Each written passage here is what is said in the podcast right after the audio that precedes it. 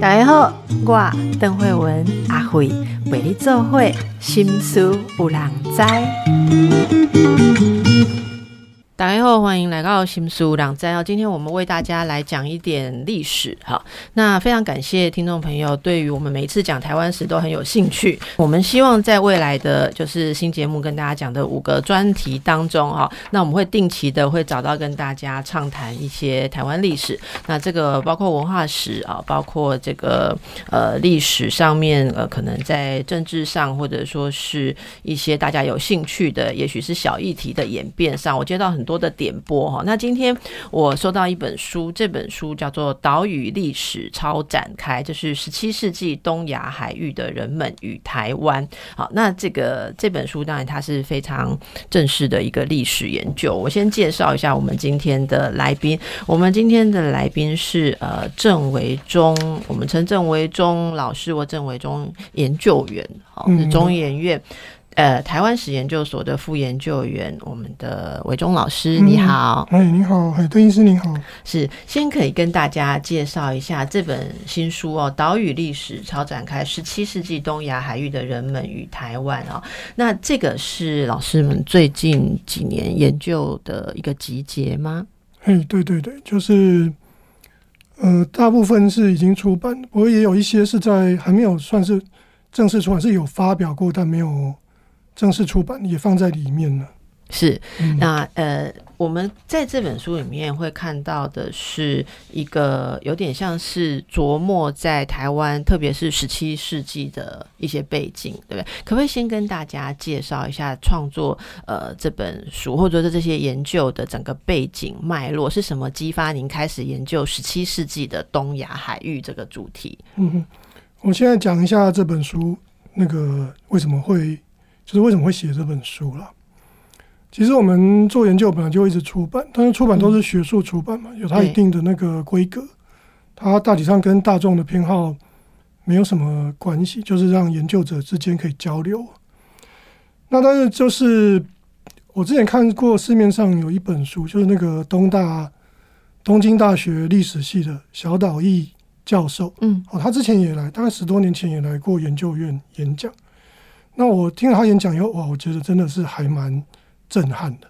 那我后来就发现说，哎，其实他也是除了就是在东大教授以外，他也会写一些就是比较历史性的那个历史普及的书籍啊。有一本嗯，东大爸爸教我的日本史，我非常喜欢那个书。那其实他跟我们，其实我们历史学都有一样的问题嘛。我们自己研究历史研究的很快乐，但是大家一般大众接受的其实都是教科书的。的历史，那尤其民主国家来说，教科书的历史是是一个民主协商的产物啦。它通常不会让大家读得太开心的啦，因为大家面面俱到、四平八稳嘛。那那跟我们真的从事历史研究看到的是不一样的东西。那小岛一他写这本给他号称是写给他女儿的书，就是想让大家稍微知道一下历史研究到底是做什么。是，那我觉得其实我们也有这样的空间啊。如果大家除了考试以考试用书之外，心理上还想多了解一点，那为什么不分享给大家呢？好，那我写这本书的初衷是是在这里。嗯嗯。那那个十七世纪的东亚海域呢，是我自己本身主要的研究领域了。那我做这个已经已经将近二十年了吗？应该超过了。如果从开始发生兴趣，应该超过二十多年了。那一开始发生兴趣的。理由很奇怪啊，因为呢，那时候也就是一所应该所有人都是这样了，就最后你走到那个职业，你一开始可能也并不知道。那我最早的时候是因为我在念社会学，然后那个时候我们非常流行一本书，叫做马克思韦伯写的《新教伦理与资本主义精神》。哦，那他那个时候所讲的荷兰人在海外活动的历史，其实跟在台湾是同时代的嘛，可几乎没有人会把这两件事情。连接在一起，哦，那我就是我算是想法比较出格的那种奇怪的学生，我就会想这件事，哎，奇怪，明明同一件事，为什么没有人去想过？然后我就就开始对这方面有产生一些兴趣，这样。那么十七世纪这个啊东亚海域，就是十七世纪这个背景啊，那跟台湾来讲的话，呃，您做了二十几年的研究啊，可不可以跟大家讲几点？就是说，从一开始这样踏进去到现在，你仍然执着在这个领域，显然这个背景对于台湾之所以为台湾，过去、今日、未来，一定有很重要的一些因素。嗯，当当然是这个样子了，因为。嗯，这个领域来说，其实是一个比较比较被忽视的领域，因为它很难研究。原因也跟我们跟历史的概念有关了。其实，如果你最近去看一些历史普及，也会有人开始慢慢谈说，这个二十世纪以来的这个所谓官方历史，其实就是民族国家的历史嘛。但民族国家的历史也是十九世纪、二十世纪慢慢建立起来的。那台湾。因为本身不是民族国家的关系，它会可能会被涵盖在别的国家下面。那通常这种历史的叙述方式呢，都会呃都不会着重着重着重台湾本身了。那相对最容易被边缘化的就是十七世纪这一段历史。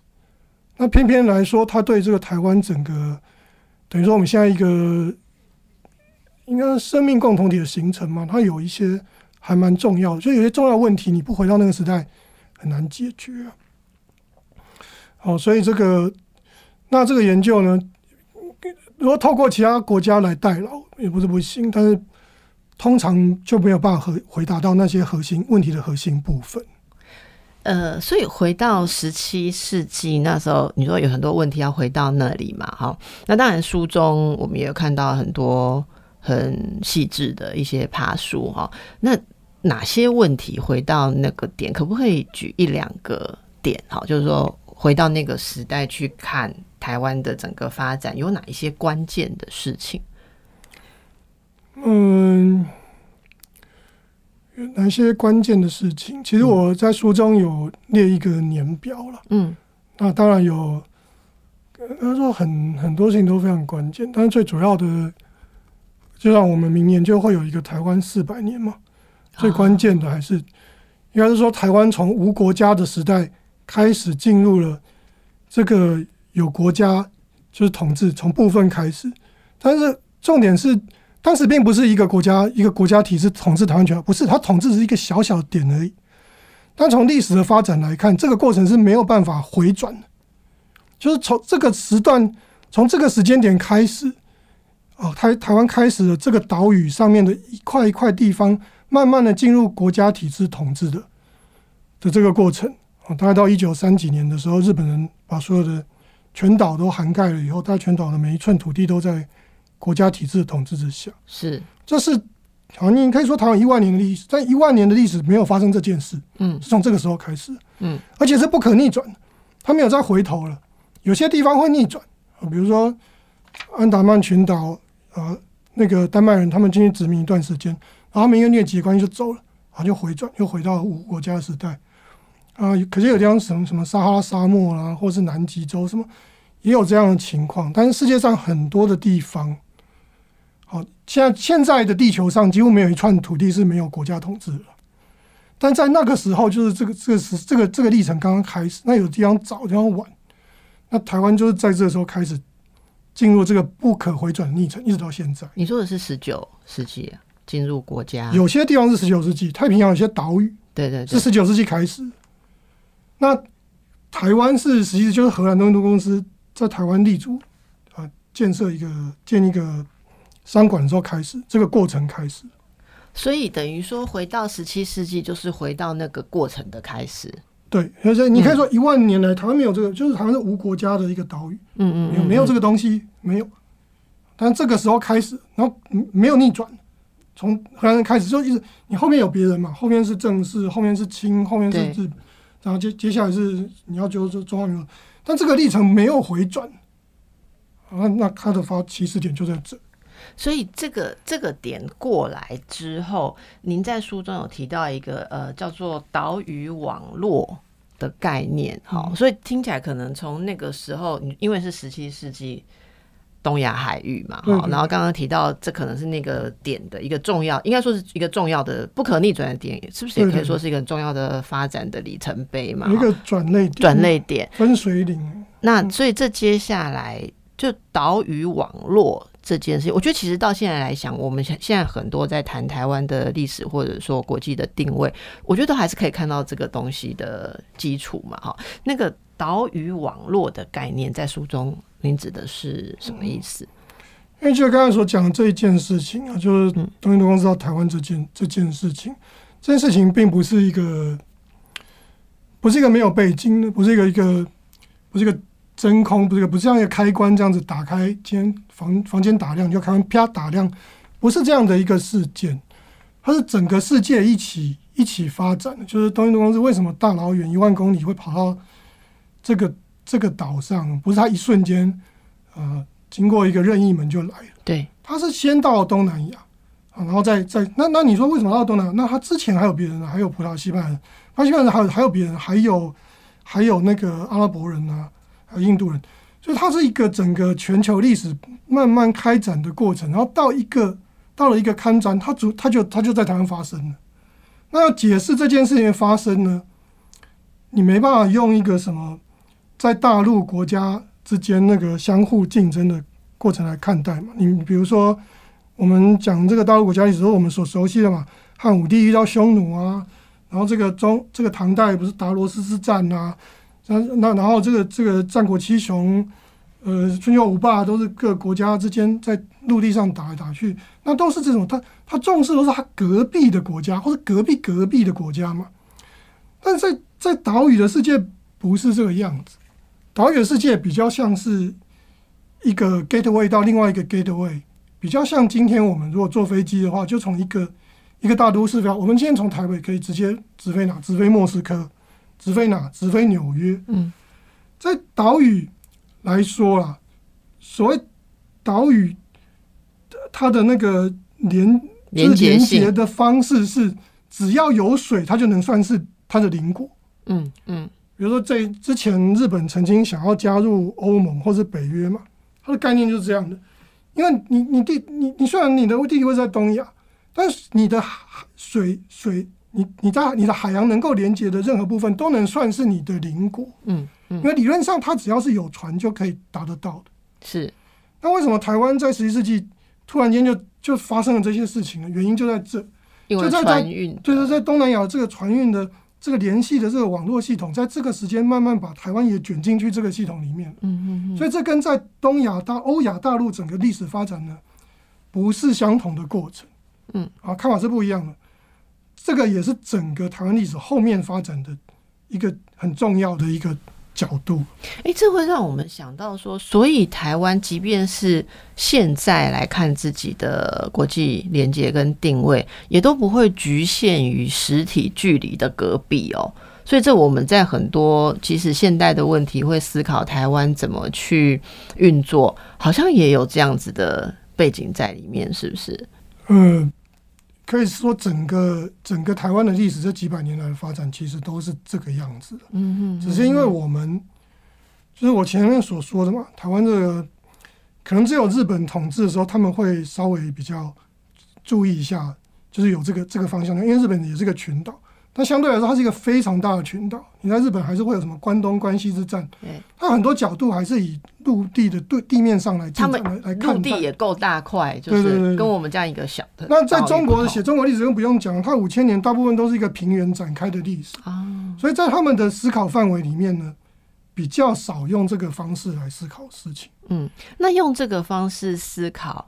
呃，是不是会让我们看到什么不一样的地方？它一定是不一样嘛，好，因为你解释了很多的不一样。那到底这是什么？这跟我们的呃，这什么国际关系吗？还是人际关系？还是还是性格？前几天前几天那个应该是财讯杂志，呃，有一个有个谢，有个有个谢，有个财经专家什么谢谢先生，然后请了那个在日本野村证券的经济学者辜朝明来讲。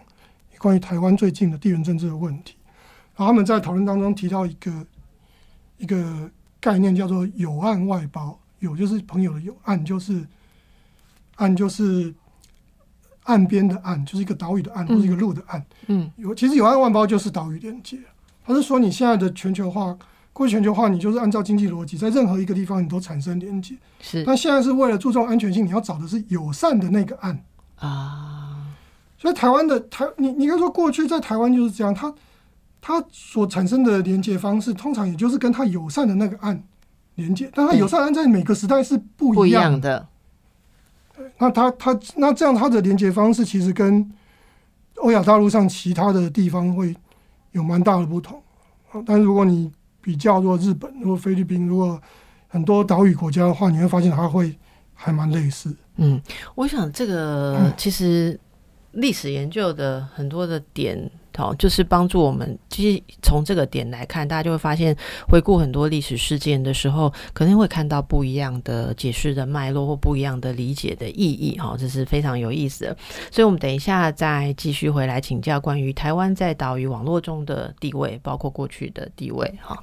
好，休息一下。刚才在请教我们呃维中副研究员的时候，很好奇，我说这个呃，就十七世纪东亚海域哈，这这个台湾史算是研究当中门槛比较高的哈。嗯那我我是我本来是好奇，说是这个点如果切入的人比较少，那过去的论文累积比较少或什么哈，那当然这有更根本的原因。刚才老师有提到，最根本的原因是什么？是史料的语言，不是取得，是语言。嗯，对，可以这么说。就是过去来说，因为荷兰语，荷兰现在人口可能一千多少，可能两两三百万人嘛。就是说，荷兰它是一个比台湾还要小的国家。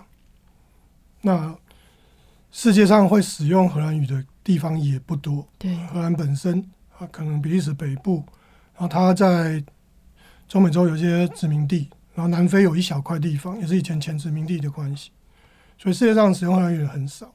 所以你要找到嗯是、呃，例如说这些呃资料是储存在荷兰嗯境内，还应该台湾本土没有找没有留存这些资呃，过去其实我们花了大概九零八零九零年代花了不少的钱去嘛，把那些资料买过来。然后更早以前，一九二二零年代台北地大的时候，嗯，他们就去收集过这些资料了。就荷兰统治台湾的时候，对对对对。他们自己的一些记录、官方文件或开者是始开始做这个研究，其实是从日本人就开始，哦。因为那跟那个近代的大学体系设立是有关系的。嘛。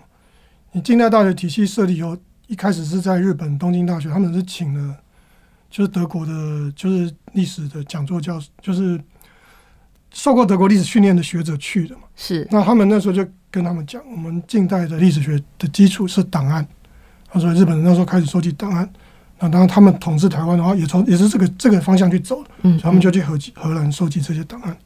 那您几十年来为了要在这个领域里面钻研，也学习了荷兰语，嗯，包包括文字，因为那个年代的不是很多语言在那个年代的官方像文字记录，跟你现在去学荷兰文还是有相当的距离，不是吗？有有有有相当距离，那这是可以克服的，您是怎么克服的？这没有什么没有，并没有什么没有什么诀窍啊，嗯就是多多读一点，然后去找有经验的人去问问题，就是这样。因为我我跟你讲一个平行的平行的范例是什么？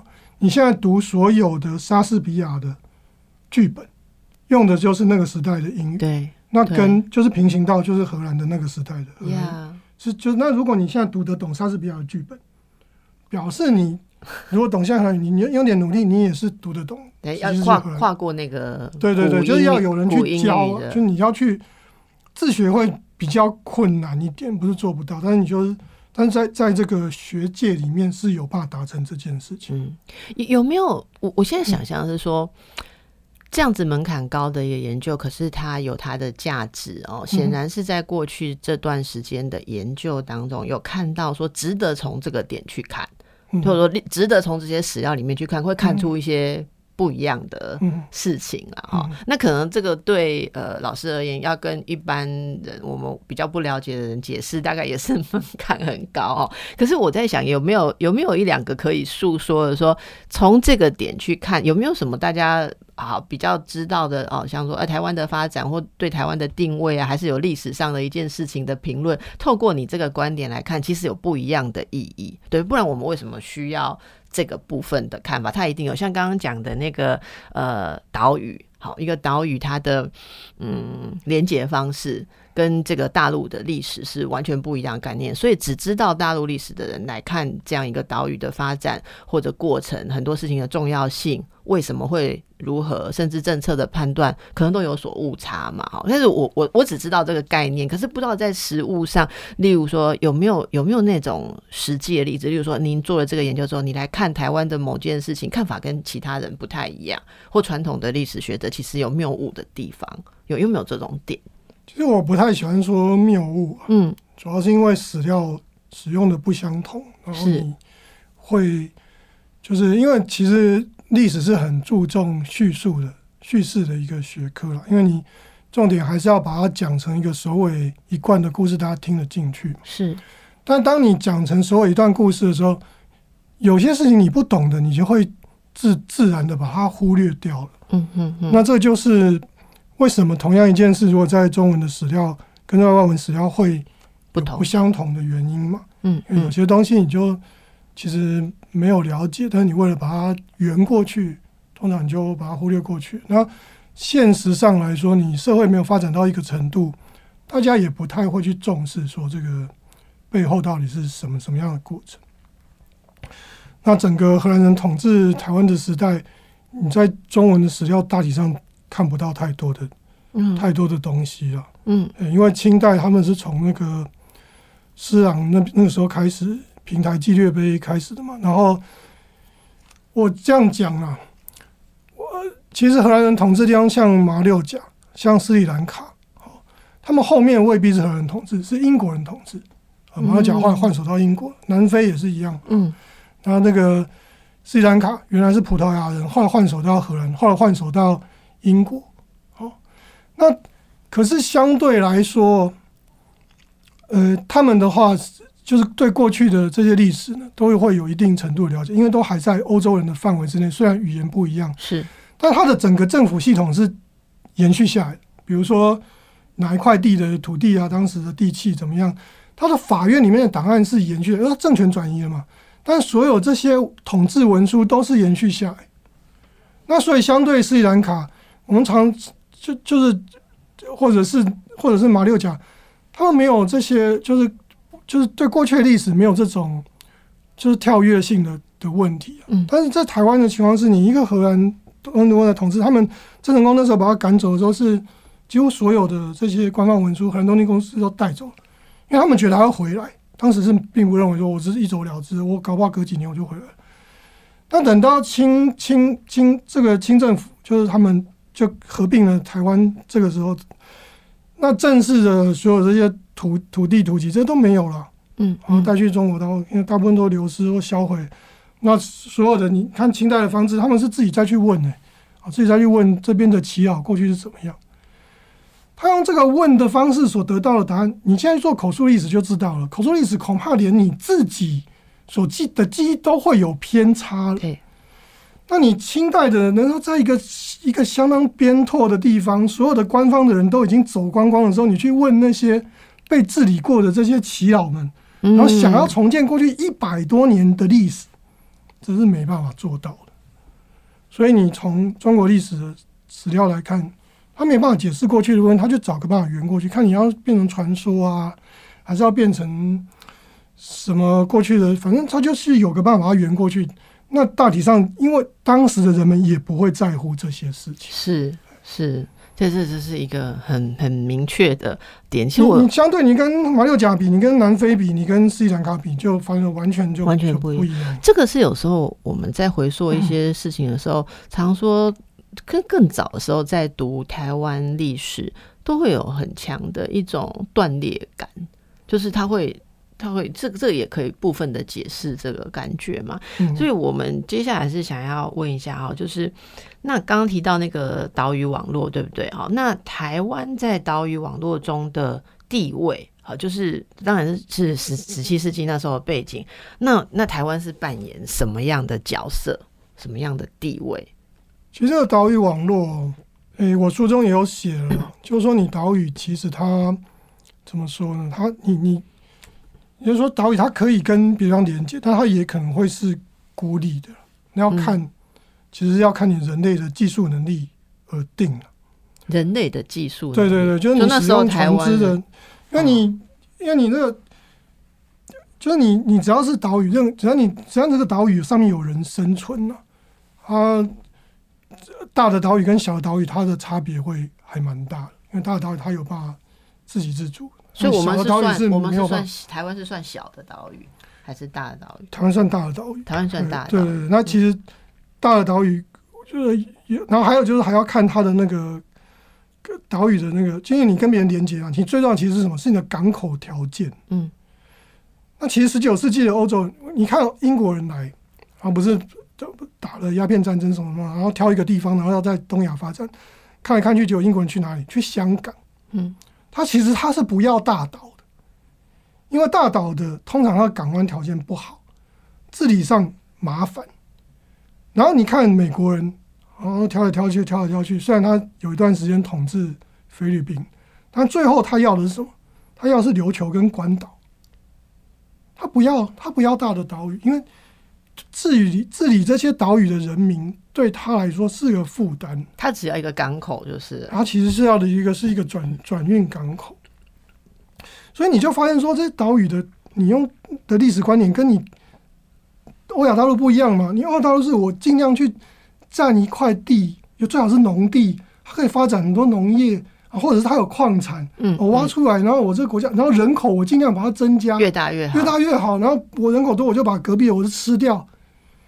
岛屿的历史发展一开头就就就不是这个这个样子。是，那台湾就十七世纪的时候突然会变成那个很多那个公司会来，很大的原因是跟日本是有关系的。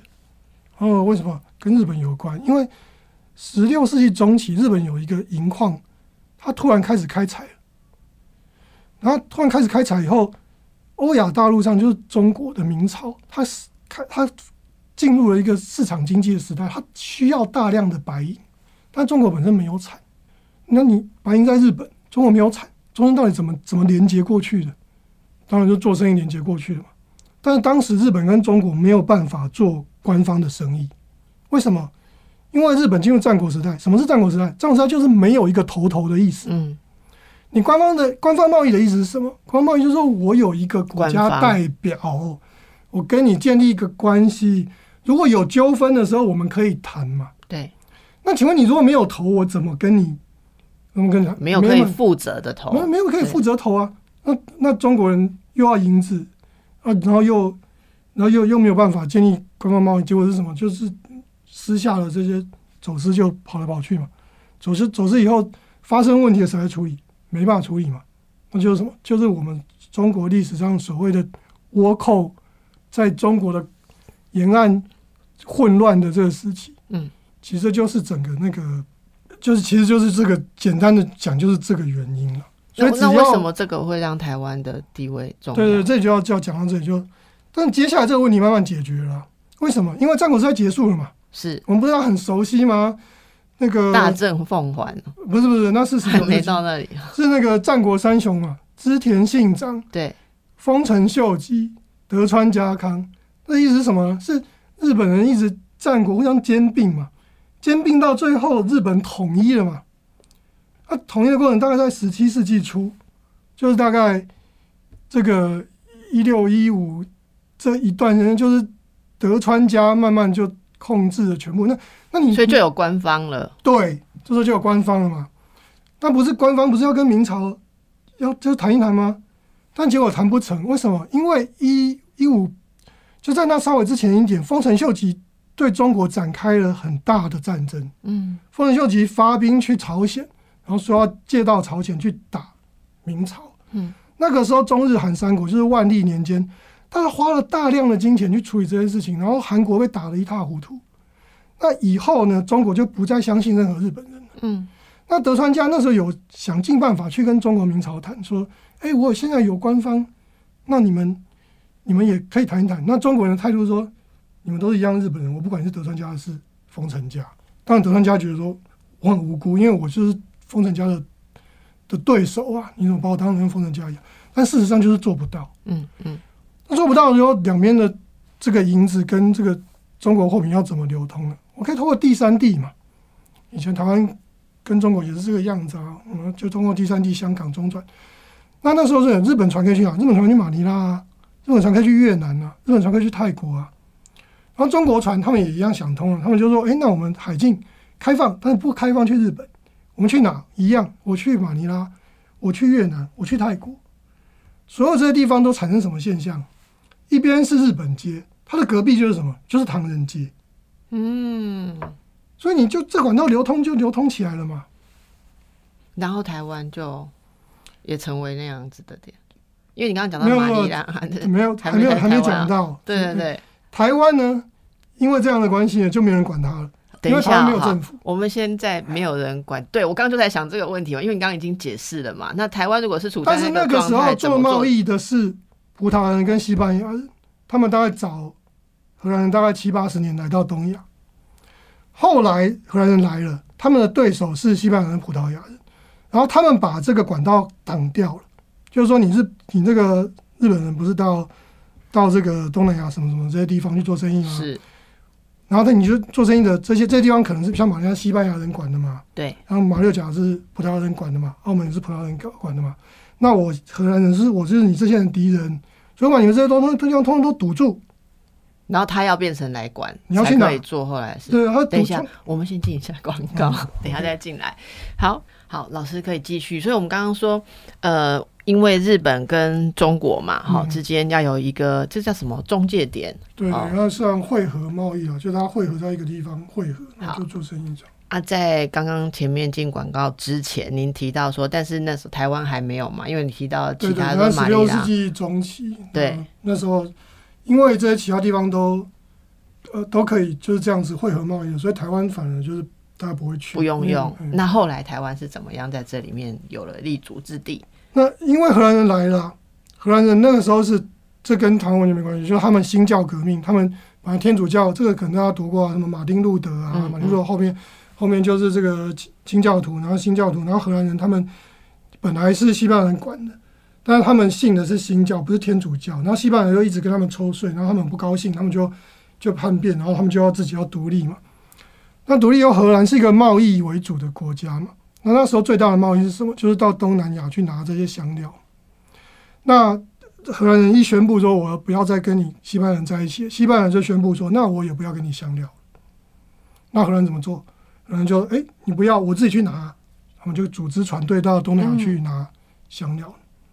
那他们到东南亚拿香料以后，就发现说哎拿香料，但我需要更多的钱去买香料，但我没有钱。为什么？因为当时世界上最大的银矿在墨西哥，是西班牙人控制的。是，他说：“哎，糟糕，我不可能把西班牙这整个国家打掉，然后拿到他们银，这我做不到。但是有一条路我可以做到，就是世界上另外一个地方有产银子，那个地方在哪？在日本。只要我能够去做这个中国跟日本这些贸易，我就拿到这个银子啊。所以他们有兴趣了。对，他很有兴趣。然后他有什么？他有军，他他这个，他就发动他的军舰，然后就去把这些汇合贸易的地方去干扰他，去阻挡他。”让这些汇合贸易没办法进行，然后再把这个贸易呢收到自己的手上，那就是收到台湾这个地方。嗯，那这个时候你要找就要找一个地理位置很方便，我出去就可以就可以把别人挡住的地方嘛。然后这个地方要在中国跟日本中间嘛，你不能在中国也不能在日本嘛，因为你规定就是这样，你就是两国不能。对对。那找来找去最好的地方在哪？澎湖，本来是澎湖，然后大家都要小岛嘛，不要大岛嘛。但是澎湖他去去弄了一下，然后明军当时明帝国明军说：“哎，这个不行，这我们领土很久了，你你来这里，我们没我们怎么怎么怎么管这个国家，对不对？”我那他就把他赶走。那赶走的话，第二个还可以选地方哪？台湾，就从这个时候开始。啊，那其实不是荷兰人一开始就想到了，但是台湾因为它就在这个位置了，所以也不可能是别的地方了。那荷兰也有一点别无选择了嘛？因为你刚刚说，如果是之前像人家要选，不会选台湾，这算太大了、太复杂的港。那荷兰人因为也没有其他更好，台湾是个非常差的港，非常差、非常非常没有没有办法使用了，哦，很差的。所以他没选择才用吗？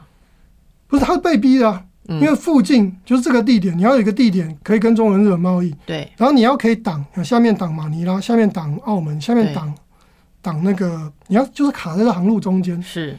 最好的地方是澎湖啊，没办法，其其次就是澎湖周边了，还有哪里没办法，就台原、大园，就是安平的这个地方，是是，所以就这样开始的，就这样开始，而且这样开始也不见得会成功，不是说我到台啊一万事顺利，没这回事，后面又奋斗了大概二十年左右，那他成功的原因也是偶然的。为什么偶然成功呢？因为日本锁国啊，锁国之前，日本最大的贸易伙伴就是葡萄牙人，那就是荷兰的敌人。但你要去跟这个日本人说，你不要跟葡萄牙人做生意，跟我做生意，请问理由是什么？没什么理由，因为你们自己打架。你认为日本人能接受这个理由吗？没办法接受。那为什么日本人锁国，然后把葡萄牙人赶走？嗯，因为发生了天朝岛原之乱。那是什么样的乱世？因为葡萄牙人到日本，他不是做生意就好，他做生意有，但是他其实他希望是他天主教传教到整个日本。那那个时候，就从战国时代晚期开始，葡萄牙人就去了。那时候接受天主教都是所谓的西国，就是九州啊、四国这些这些地方的领主。那天天主教他们传教方式是我传给这个领主，然后这一领的人就全部都变天主教。那结果德川家就觉得说。很麻烦，你们信了天主教以后就不承认地上唯一的权威是我德川家了。嗯嗯，他就一直去弄，去问他们说：“哎，那你要不要信我们？你要不要接受我们德川家权威？什么？这很麻烦。第二点是你有了新技术，你有新思想，你有新技术，你有海外一切东西都到你们手上了。我们德川家可能是第二个才知道的嘛。是，那我会不会危及我德川家的政权？是，会哦。那我就一定要要求，一定要把你压下来，要求你说。”好，所有海外一切消息，我们德专家先知道，然后你们才能知道。这就是什么？这就是要求你天主教不能继续。嗯嗯嗯。那你说你你要求天主教不能继续，你上面这些领主，你就叫他乖乖的来，然后改变你的宗教就好了。下面这些农民、这些渔民、这些所有市民，你叫他改宗教、改宗教行吗？不行哎，已经也四五十年之间，就是那么多人都信了天主教。结果就引起了非常大的叛乱，幕府就派了，好像接近可能七八万的军队，然后去残杀了三万的人民，嗯，非常的凄惨。发生这么凄惨的事情，幕府还会想要任何的葡萄牙人到日本去吗？不可能，不可能。因为有个电影叫什么《Silent》，他就拍这个幕府禁教的这个原因，因为他要一个日本群岛长治久安，他必须要做这件事情，但是。你如果葡萄牙人走了，谁来接纳？谁来继续日本的海外贸易？荷兰人，荷兰人就说我们来，为什么？因为我们新教徒，我们不传教。荷兰人在日本那时候把商馆原来商馆的屏幕上拆除，因为上面有一个门额写西元多少多少年，西元那两个字不能看到，拆掉。然后所有的十字架啊，什么这些圣经，什么礼拜天要上教堂这些，通通不准。只要你荷兰人人在日本，这些事情全部不能做，那荷兰人就乖乖低头说：“哎，没关系，因为我们是商业民族。”他们为了就是贸易，没错。但就是因为日本锁国了，然后生意全部拿到荷兰人手上了，这个时候台湾的贸易才稳定下来。OK，所以这也就是那一段历史，台湾终于从一个。太复杂，没有人要用的太大的岛跟呃港了哈，然后开始在荷兰这个统治之下发展出很多的建设。对对，它整个历史的这个就进入这个所谓国家化的历史，其实是从这个时候。开始其实都是偶然造成。是，就今天非常觉得这个很深入的解释，让我们真的也是大开眼界，然后重新可以思考很多定位哈跟发展的事情。那这个。书中其实有很多很多的细节，我们今天是还没有办法看到皮毛之一了哈。可是我觉得，呃，大家不管这这个一般人读会不会有点艰难，我不知道。可是如果大家刚刚听这个老师讲故事，觉得很有趣的话，我觉得岛屿历史超展开，或者说像这样子的一个呃。站在一个非常适合台湾的历史背景，好，那就是像说岛屿这个点来看，我觉得这是我们现在很需要，因为其实台湾很多的人在读台湾史的时候，就就说非常的残破，然后好像勉强读到一些。今天听老师讲，我会觉得说，可能根本中间读到就是那个呃，比比方说从大陆的历史的观点圆过来的一个点。光今天您讲的很多，我觉得大家可能都觉得非常的新鲜，没有听过。嗯，有有有可能会是这样啊。但这本书来说，我是希望，就是我一开始出发点也是有点像那个东大爸爸的，就那个小岛义他的看法嘛，就是说你你当然有一些教科书给你的一些基础认识啊，但是教科书的认识没办法，我们是民主国家，它就是大家协商出来的一个版本，一个版本，对，所以有很多的这些就是细节细节或者它的因果关系，它没有办法很很很完整的。对很对对对对，下去，对。它它有一个自己的必须要就是做国民教育的一个一个脉络，他没办法很多东西没办法交代。是我们讲很高但兴，但我们学者，我们我们可以这样做，我们不是要推翻教科书，对。也不要说教科书，也不是说要说教科书不对，或者，但我们是希望如果有人，对对对，如果有人希望更进一步的时候，我们给你一个不是不是你不用一一脚就踏进那些学术界所写的那些书籍，可以有一个界面，对对，你有你有一个台阶，你你也是一个想要，如果你真的想要接受的话，你你可以下去。然后这这个书写下去，也不是就是一本圣经，好像所有事情都官定版本就是这么讲，不是，它就是在这个这个就是我刚刚所讲的，你就是大家官定本或者课纲本的你很多内容，你可能没有办法交代，或者那这些东西，如果学界要要慢慢到官定本，肯定可能还要经过二三十年时间，那很久。然后也不知道会不会被接受什么是，那但是我们学界有这样子的这些认识嘛？跟责任。那如果你想要知道嘿，好，那你想要知道大家那我都可以们给你呃去看对对对，对给你一个管道。嘿，谢谢，我们推荐给大家哈，非常好的资料，然后你可以不是在那个钻研论文那么困难的语文当我，已经帮大家整理好。我们嗯推荐岛屿历史超展开哦，也非常谢谢郑伟忠老师在百忙中来跟我们做很浅显、深入浅出的介绍，祝福大家，谢谢，拜拜，谢谢谢谢。